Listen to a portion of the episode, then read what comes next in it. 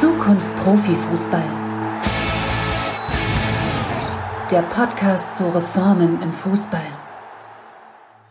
Moin und herzlich willkommen hier bei der achten Ausgabe des Podcasts von Zukunft Profifußball.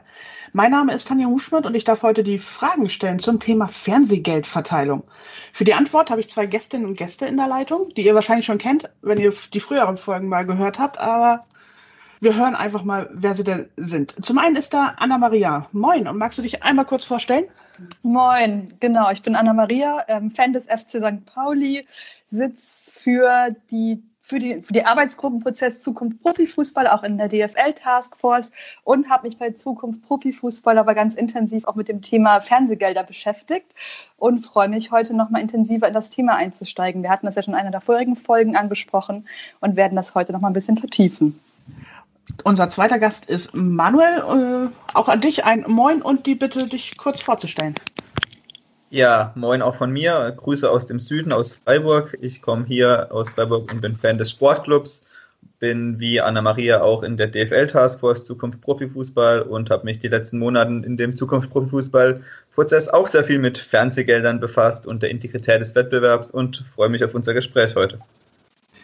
Ah, damit haben wir schon mal den groben Rahmen abgesteckt. Es geht um Fernsehgelder. Warum sprechen wir denn da jetzt heute nochmal drüber? Warum ist das jetzt wieder Thema? Ich würde da einmal anfangen damit, ähm, zu sagen, dass ja gerade im Sommer jetzt, ähm, ich glaube im Juli, August, die neuen Fernsehgeldrechte versteigert wurden und dass da entsprechend das neue Rechtepaket äh, verkauft wurde an diejenigen, die die Rechte kaufen, also Sky, The Zone und die ganzen Sachen. Und dann in diesen, das sind so vier Jahresrhythmen ähm, tatsächlich versteigert und danach, wenn dann klar ist, wie viel Geld man bekommt, national und international, wird immer einmal diskutiert innerhalb der DFL, wie dieses Geld denn jetzt verteilt werden soll an die 36 Clubs der ähm, der Diener, die und wiederum ähm, ist einmal in den Medien auch bekannt, dass morgen das DFL-Präsidium dazu tagt. Also wenn ihr den Podcast hört, wahrscheinlich an dem Donnerstag dann heute. Und die Entscheidung soll, das immer so in Aussicht gestellt, bis Dezember ähm, getroffen werden.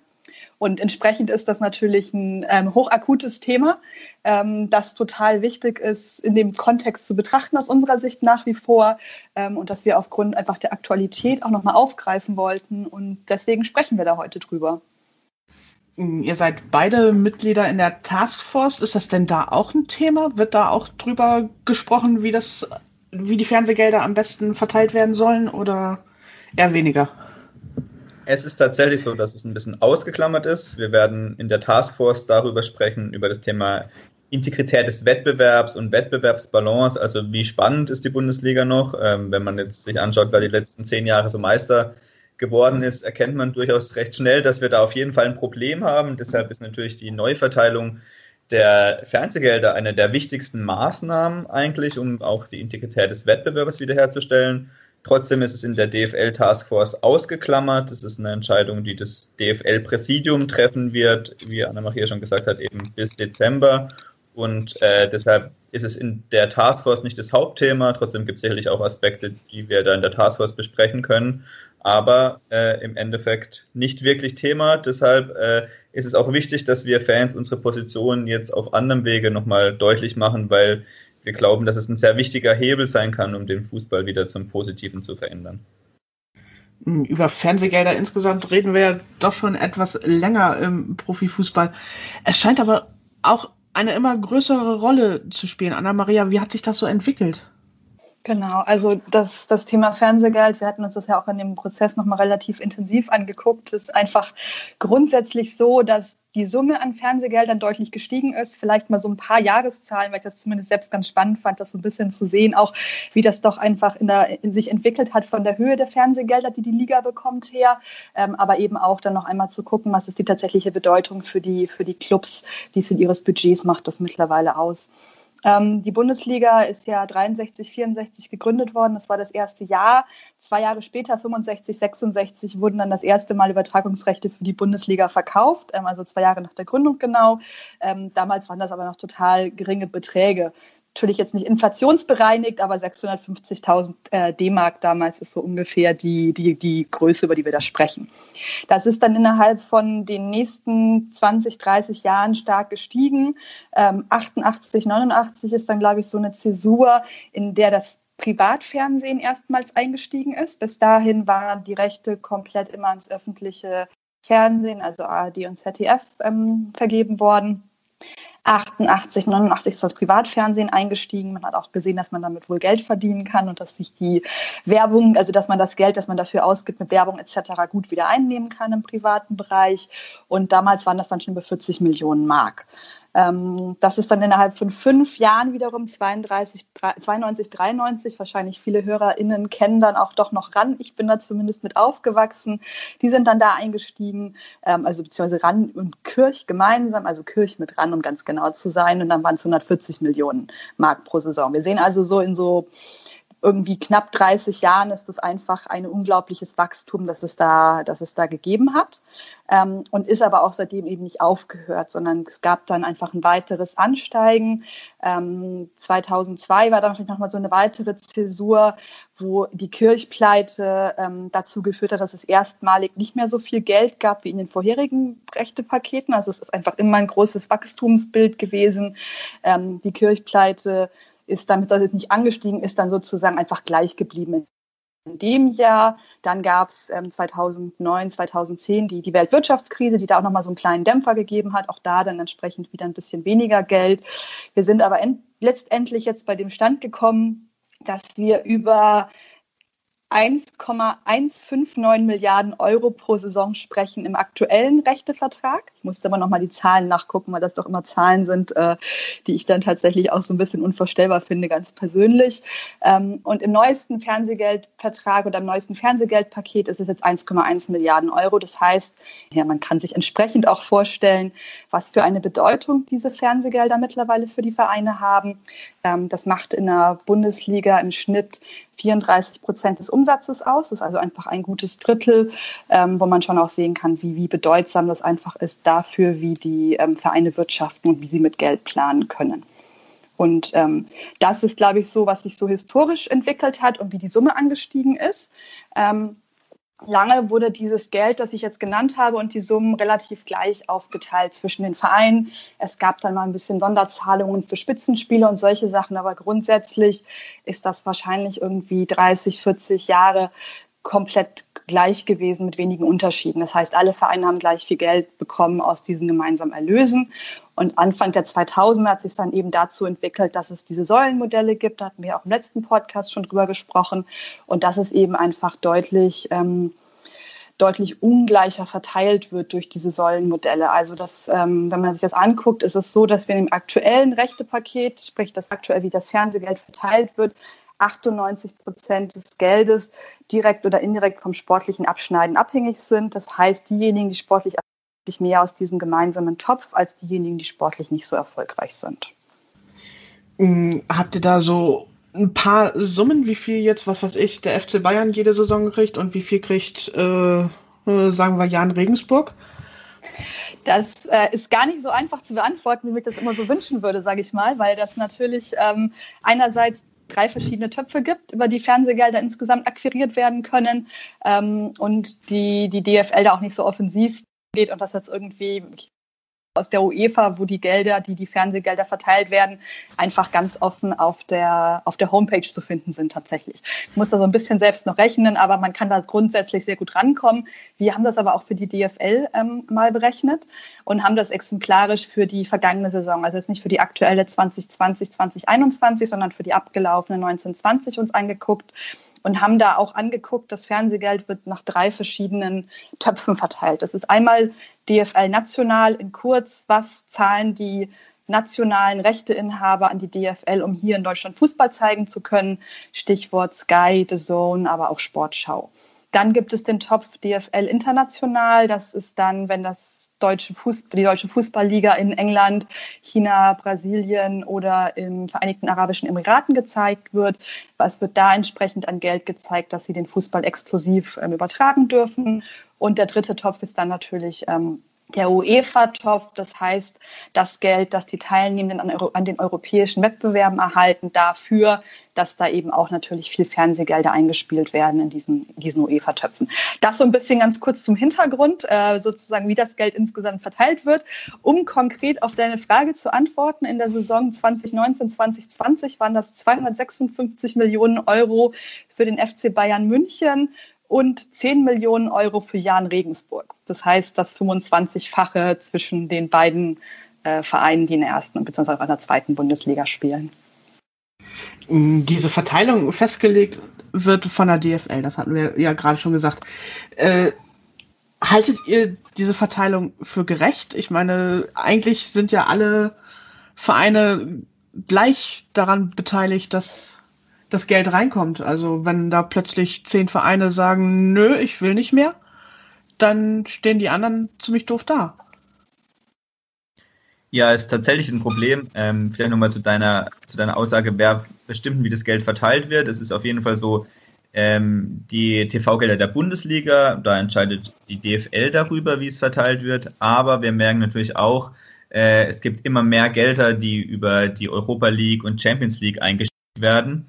Und äh, wer zum Beispiel Football Leagues gelesen hat, äh, der hat sicherlich auch äh, da mitbekommen, dass einfach diese Beträge, die über die internationalen Wettbewerbe in die, an die Top-Clubs fließen, die letzten Jahre äh, sehr, sehr stark gestiegen ist. Und wir haben uns natürlich in unserem Arbeitsgruppenprozess das alles nochmal sehr detailliert angeschaut unter dem Sichtpunkt, okay, wie fair ist denn überhaupt ein Wettbewerb? Und sind natürlich zum Schluss gekommen, wenn es jetzt so ist wie aktuell in der Bundesliga, dass der Meister das, das Achtfache an Medienerlösen bekommt wie der Letztplatzierte, dann ist es natürlich irgendwie kein fairer Wettbewerb. Da steht ja im Endeffekt auch keine große Chancen für Überraschungen. Äh, wir sehen es jetzt ja schon beim Start in der neuen Bundesliga. Eigentlich rechnet jeder schon fest damit, dass der FC Bayern Meister wird. Äh, es wird nicht mal darüber diskutiert, ob es irgendjemand ein, ein anderer Kandidat sein könnte. Und für uns ist natürlich irgendwie auch langfristig kein, keine Option und macht die Bundesliga natürlich auch nicht ansatzweise attraktiv.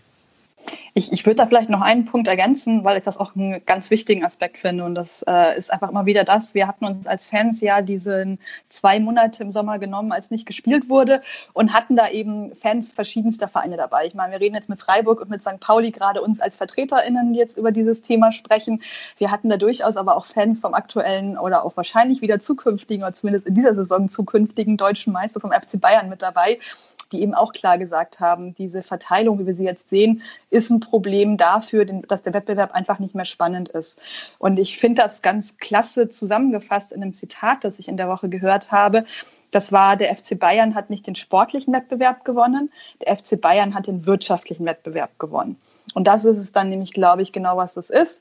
Wir wissen aus Studien, es gibt dann eine ganz spannende ähm, im United Kingdom, dass ähm, Geld wirklich Tore schießt, also dass man tatsächlich sehen kann, dass langfristig mehr Geld dazu führt, dass Teams mehr Tore schießen. Das ist auch wenig überraschend. Man kann sich die besseren Spieler leisten, besseren Startvoraussetzungen ähm, machen in Bezug auf Personal, auf Umfeld, das man den Spielern bietet und dass das eben nicht immer sofort und automatisch, aber mittel- und langfristig auf jeden Fall auch zu mehr Toren führt und zu mehr sportlichem Erfolg dann im Endeffekt. Und dass dieses, diesen, diesen Ausspruch hat den wirtschaftlichen Wettbewerb gewonnen und ist deswegen jetzt sportlich erfolgreich, ähm, finde ich da in dem Zusammenhang sehr plakativ dann auch tatsächlich.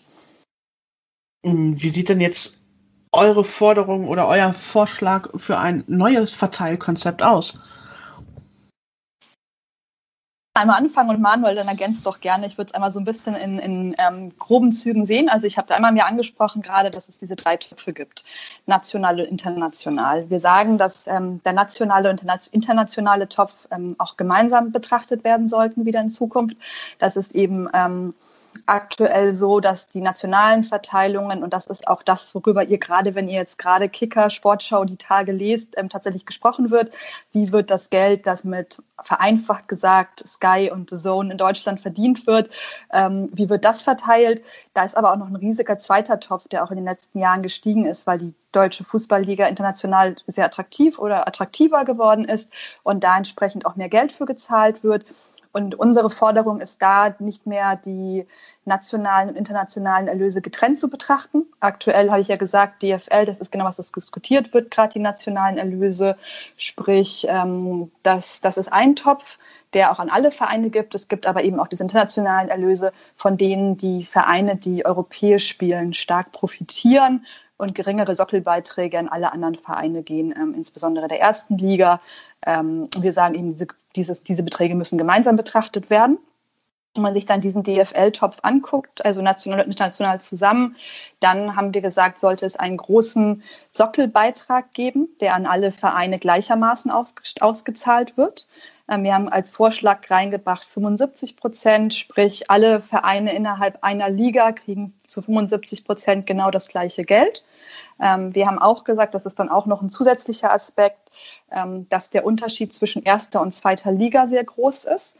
Auch aber nicht nur durch das UEFA-Geld, was ein großes Problem ist, wenn Vereine äh, auf- und absteigen, dass die immer sehr viel mehr Geld einfach einsetzen können im ersten Jahr des Abstiegs oder sehr viel weniger Geld als die anderen Vereine im Club in der Liga einsetzen können im Falle des Aufstiegs dass da auch einfach eine Annäherung geschaffen werden soll in diesem gesamten Gebilde erste und zweite Liga, sodass da auch eine, eine Annäherung stattfinden soll.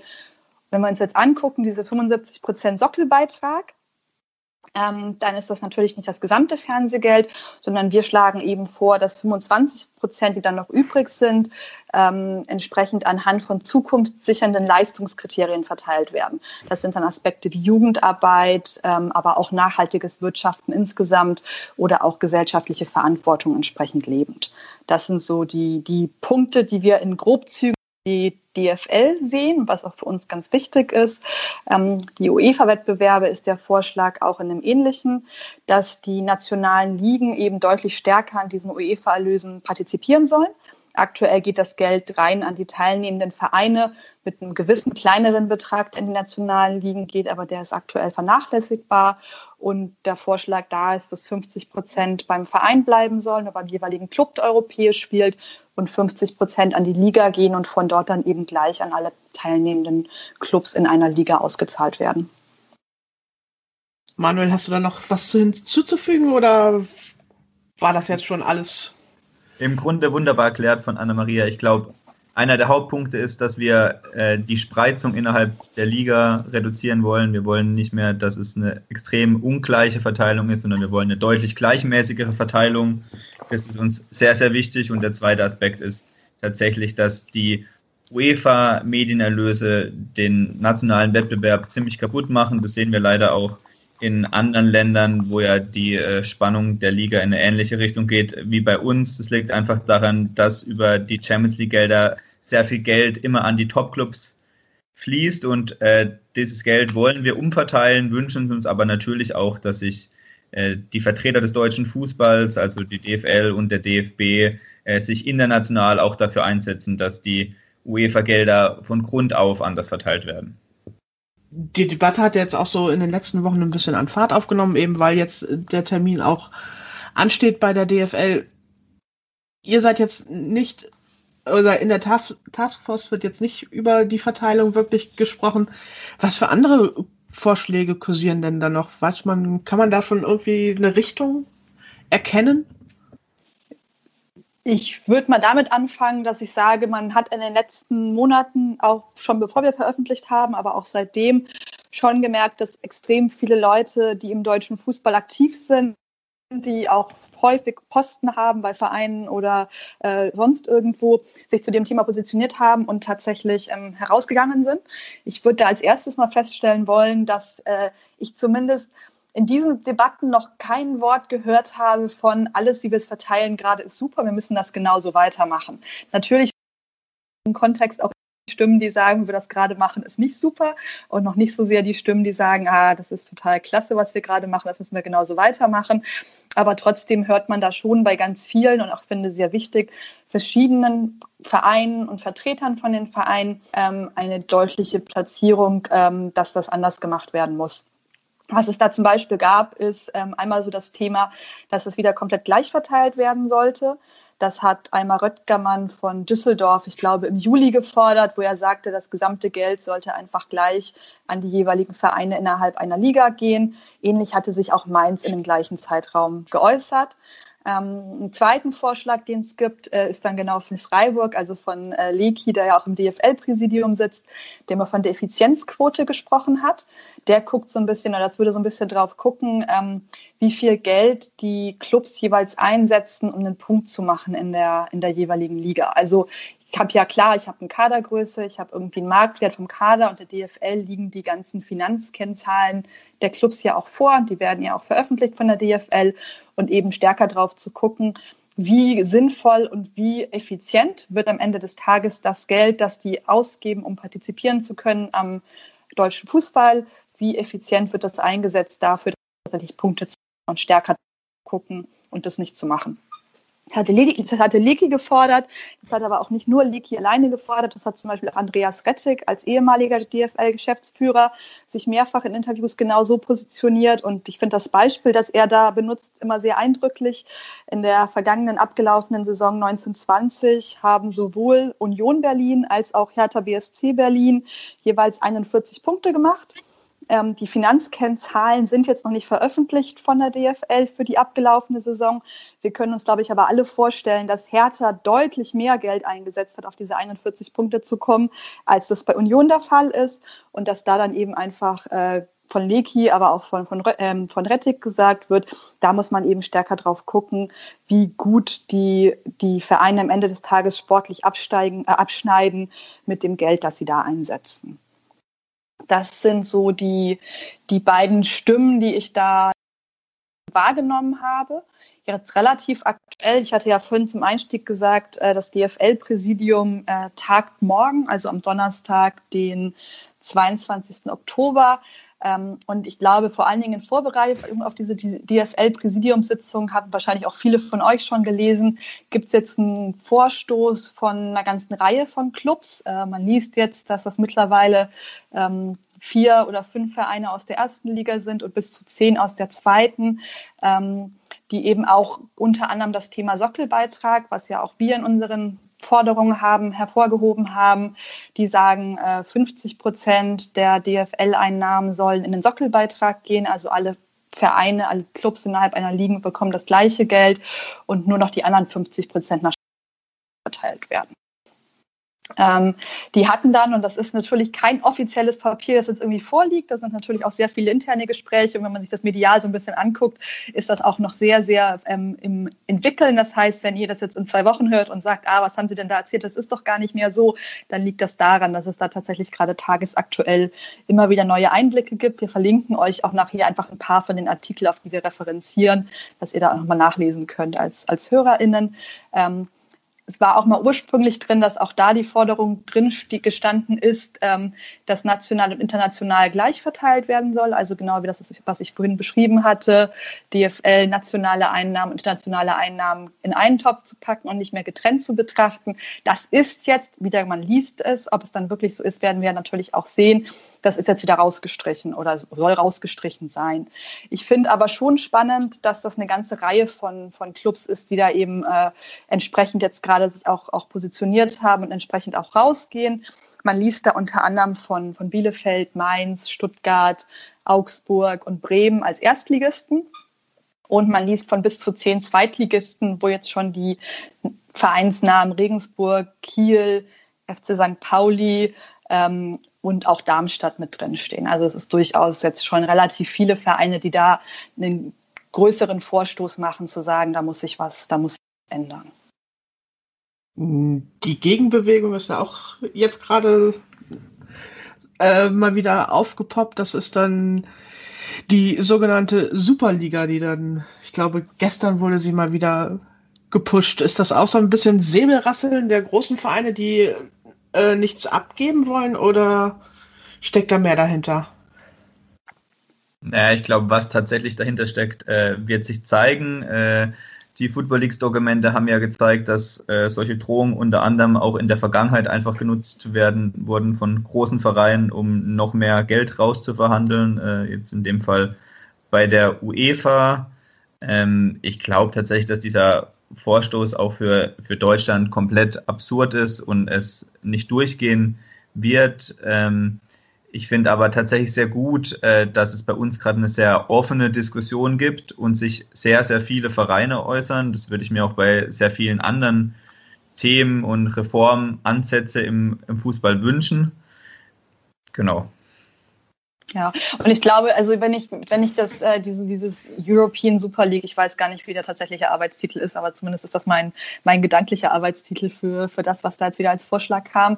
Ich glaube, dass das natürlich nicht nur im deutschen Kontext zu sehen ist, ähm, weil ja auch zum Beispiel die Premier League äh, gerade durchaus äh, auch versucht, wenn ich mir die großen Clubs da angucke mit Club 8, durchaus sich weiterhin macht, auch für die Zukunft zu sichern. Das heißt, ich würde es jetzt nicht nur als Säbelrasseln in Bezug auf den nationalen deutschen Wettbewerb sehen, sondern insgesamt als, als, eine, als eine Positionierung. Wie viel dann wirklich dran ist, ist ja auch immer noch mal die Frage. Solche Themen wurden ja, wie Manuel auch sagte, immer schon wieder eingesetzt, um da irgendwie Aufmerksamkeit auf sich zu lenken. Ob es dann wirklich passieren wird, ähm, werden wir entsprechend noch sehen. Bei dem ganzen Thema höre ich ja schon wieder im Hintergrund äh, ein paar Herren aus München jaulen, die um ihre internationale Wettbewerbsfähigkeit bangen. Wie sieht es denn so im internationalen Vergleich aus? Hat die Bundesliga eher mehr Gelder zur Verfügung oder schneidet sie da eher schlechter ab? Gibt es da solche Erhebungen? Es, also die Erhebungen gibt es ganz grundsätzlich. Ähm, das ist so, dass die Premier League schon am, also einfach, ich glaube, da muss man so ein bisschen nochmal ausholen. Es gibt fünf große Ligen im, im deutschen, im europäischen Fußball. Unter anderem mit dabei äh, der italienische, der spanische, der englische, der deutsche und der französische Fußball. Die drei größten in diesem Konstrukt, also diese Top 5 Ligen, sind sowieso schon komplett enteilt von den anderen nationalen Ligen, ob es dann die belgische, die polnische oder die holländische ist. Und unter diesen Top 5 gibt es dann eben drei Ligen, die da auch besonders ähm, viel Geld umsetzen und die besonders finanzstark sind. Das ist ähm, einmal die Premier League, die auch komplett enteilt ist, wenn man sich das anguckt. Und wenn man das Wort enteilt nutzen will, die nochmal deutlich mehr Geld einfach bekommen, auch aus den Fernsehgelderlösen. Das ist dann als zweites La Liga, die aber quasi gleich auf mit der DFL sind. Also da sind die Unterschiede so marginal, dass man das gleich sehen kann. Und dann eben dahinter noch ähm, die Serie A und die französische Liga, von der ich gerade nicht auswendig weiß, wie sie, äh, wie sie tatsächlich heißt. Aber das sind so die, die großen, die es da gibt. Ähm, ich finde, man muss da so einen Punkt auch so ein bisschen bedenken, immer wenn man sich Premier League und La Liga anguckt. Das Premier League natürlich einmal mit der Sprache Englisch im Vorteil, dass das eine Liga ist, die natürlich nochmal ganz anders von Leuten global verstanden wird. Und La Liga hat dann da den Vorteil, dass sie eben entsprechend Spanisch sprechen und der für den Fußball nicht ganz unattraktive, unattraktive südamerikanische und mittelamerikanische Markt die Sprache eben bis auf Brasilien tatsächlich spricht. Das heißt auch, dass da die Möglichkeit der, der direkten Übertragung und der gemeinsamen Sprache eine andere ist als mit Deutsch, als, als der Sprache, die dann natürlich nicht ganz so von vielen Leuten gesprochen wird. Ähm, das glaube ich so als, wie es im europäischen Fußball aussieht, als, als Bild. Und was, was dahinter steht, ist natürlich aber auch eine Grundsatzdebatte, die auch bei uns gerade sehr stark am Aufkommen ist, habe ich das Gefühl, nämlich die Frage, was ist überhaupt das Ziel des deutschen Fußballs? Und wenn man sich die letzten zehn Jahre anschaut und auch die öffentliche Diskussion dazu, dann hatte man immer das Gefühl, die internationale Wettbewerbsfähigkeit ist absolut das Wichtigste. Daran orientiert man sich. Man muss weiter wachsen, man muss noch größer werden. Ähm, Im Endeffekt hat es jetzt dazu geführt, dass wir äh, immer den gleichen deutschen Meister haben, nicht die spannendste Liga sind. Es hat dazu geführt, äh, dass es eine stärkere Entfremdung gegeben hat äh, zwischen Fans und Vereinen. Es hat dazu geführt, dass man sich international an sehr fragwürdigen Modellen orientiert hat, äh, sei es Manchester City oder PSG in Paris. Also insgesamt alles äh, aus meiner Sicht ke keine positive Entwicklung, aber es ist gerade eine Debatte, die sehr stark Aufbau in der ich auch das Gefühl habe, dass immer mehr die Einsicht äh, zu kommen scheint, dass es doch auch wichtig ist, sich natürlich auf den nationalen Wettbewerb zu fokussieren. Und ich, ich habe dann nochmal ein bisschen dieses, ähm, diese unklare Perspektive, nicht Perspektive, aber ich glaube, es gibt da auch so ein bisschen so zwei Richtungen, wo sie sich auch meiner Wahrnehmung nicht immer ganz einfach sind, wo soll es denn jetzt hingehen? Ich habe da ähm, auch nochmal im Ohr oder tatsächlich auch nochmal einfach als spannendes Zitat, das ich dann doch auch immer wieder finde, etwas, was die, das DFL-Präsidium am 21. April geschrieben hatte. Da ging es da Betrieb, wie sieht das Ganze aus, was ist da so die grundlegende Richtung? Und da haben sie eben geschrieben, ich zitiere jetzt, es steht außer Frage, dass künftig Nachhaltigkeit, Stabilität und Bodenständigkeit zu den entscheidenden Werten, ich Klammern des deutschen Fußballs oder der deutschen Fußballliga, Klammer zu, gehören müssen. Diese Werte gilt es nach Überwindung der akuten Krise in konkrete Maßnahmen umzusetzen. Das ist dann ja schon auch wieder das Thema Bodenständigkeit, Stabilität, äh, genau die Themen, wo man gerade sieht, dass das eben, eben eine Herausforderung ist, auch mit der Art und Weise, wie sie das Geld, das sie gemeinsam einnehmen, verteilen. Und dass das auch so ein bisschen dieses, dieses Abwägen ist zwischen internationaler Wettbewerbsfähigkeit und auch, okay, wie kriegen wir einen integren, spannenden nationalen Wettbewerb hin? Und dass es da auch immer wieder Aussagen in beide Richtungen gibt und keine klare Positionierung eindeutig das oder eindeutig das, sondern so ein bisschen versuchen natürlich, was auch das richtige Weg im Endeffekt ja ist, ähm, das beides abzuwägen, aber eben auf gar keinen Fall aus meiner Sicht internationale Wettbewerbsfähigkeit auf Kosten der Spannung und der Integrität der deutschen Liga, was ja aktuell einfach der Zustand ist, wenn man sich das betrachtet. Mm, mal ein bisschen ketzerisch gefragt, also jetzt mal angenommen, wir kriegen das alles wunderbar hin und Ab sofort werden sämtliche Fernsehgelder gleichmäßig verteilt auf die Ligen, je nach Koeffizient. Äh, wird sich dadurch automatisch wieder so eine Wettbewerbsbalance einstellen?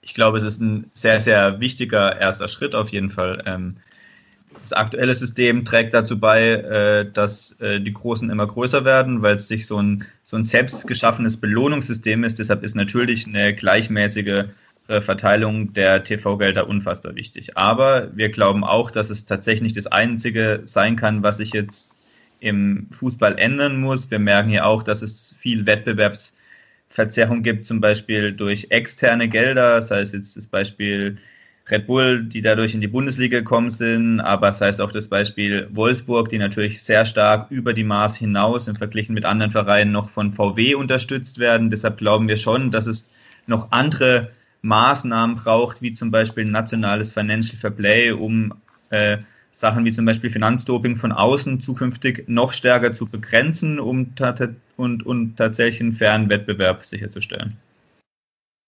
Ja, ich glaube, es ist ein wichtiger Schritt, genau wie Manuel sagt, es ist ein wichtiger Schritt, der auch absolut essentiell ist, genau in die Richtung zu gehen. Es ist aber nicht, wenn wir jetzt sagen, das ist die, der magische Zauberstab, den wir rausholen und dann ist alles geheilt. Da gibt es weitere Themen, die, die zu betrachten sind. Ich meine, wenn ich mir das so ein bisschen reingucke, ähm, dann ist das die Frage ja auch natürlich Einnahmen, Ausgaben. Wir reden jetzt da gerade sehr stark darüber, wie werden die gemeinsamen Einnahmen verteilt, wenn ich mir das Thema Geld angucke und das Thema Fernsehgeld. Ähm, es gibt natürlich auch den Faktor Ausgaben. Also wie geht man mit Financial Fairplay um? Wie sieht das Ganze mit Salary Cap aus? All solche Themen ähm, sind dann eben einfach auch das Zweite, was man nicht vernachlässigen darf und was man auch betrachten muss, worüber wir uns ja auch in der Taskforce ent entsprechend unterhalten. Also da ist das Thema dann ja eben vorhanden. Fernsehgeld wird jetzt aktuell an anderer Stelle diskutiert und äh, vermutlich auch demnächst entschieden. Genau, und vielleicht ergänzt nochmal dazu, das sind natürlich Konzepte, die wir als Fans in die Taskforce ganz stark einbringen werden. Wir hoffen, dass da sehr gute Empfehlungen rauskommen und dass es dann auch eine sehr offene Diskussion auch im deutschen Fußball gibt, wie es jetzt auch zu Fernsehgelder gibt, die dann zu positiven Ergebnissen führen. Ähm, das Thema Fernsehgelder, äh, haben wir am Anfang, anfangs ja schon gesagt, findet nicht in der Taskforce wirklich Platz, wird jetzt vom DFL-Präsidium entschieden. Das ist auch, was wir jetzt sehr, sehr oft schon genannt haben. Äh, da wir nicht so ganz wissen, ob wirklich jeder weiß, wer dieses DFL überhaupt ist. Es ist vielleicht schon auch nochmal spannend, äh, das kurz zu erläutern. Normalerweise werden viele Entscheidungen äh, der DFL in der Vollversammlung entschieden. Also da kommen alle 36 Vereine zusammen. Dann hat jeder Verein eine, eine Stimme und dann äh, wird abgestimmt. So wird es hoffentlich auch bei sehr vielen Reformen sein, die aus der Taskforce herauskommen.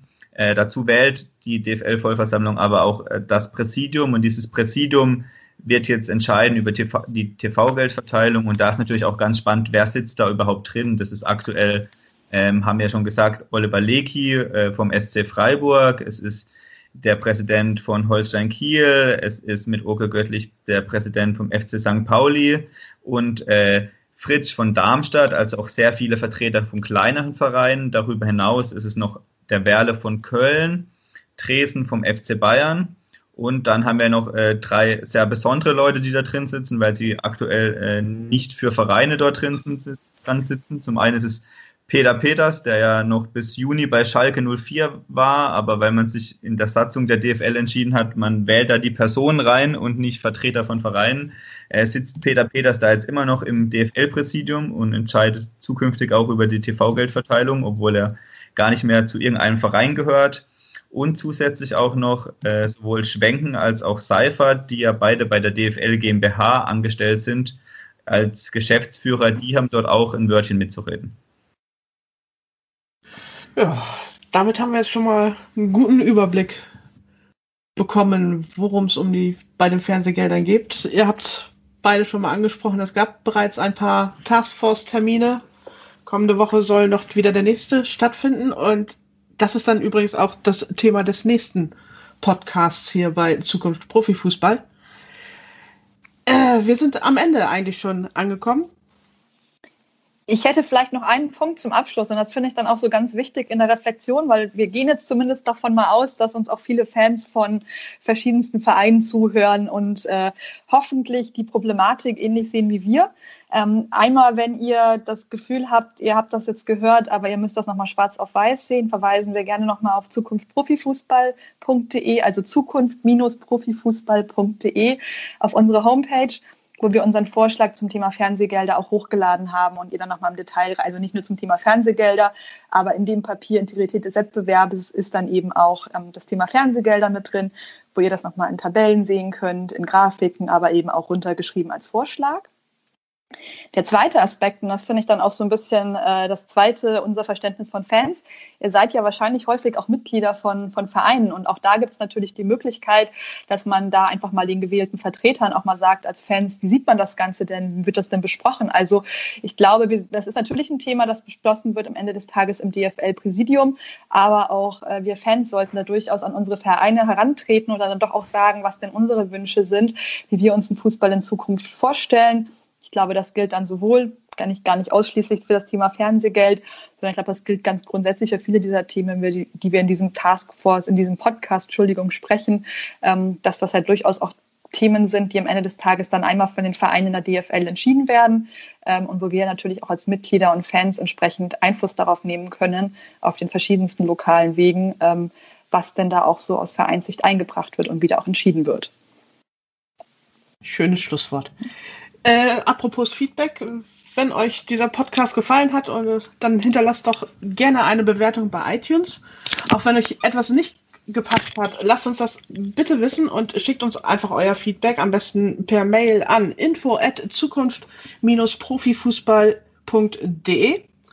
Und mir bleibt an dieser Stelle einfach nur noch, mich bei meinen Gästinnen zu bedanken. Anna-Maria und Manuel, vielen Dank, dass ihr da wart. Danke dir, dass du das mit uns gemacht hast. Vielen Dank und danke fürs Zuhören. Und damit Tschüss und bis zum nächsten Mal.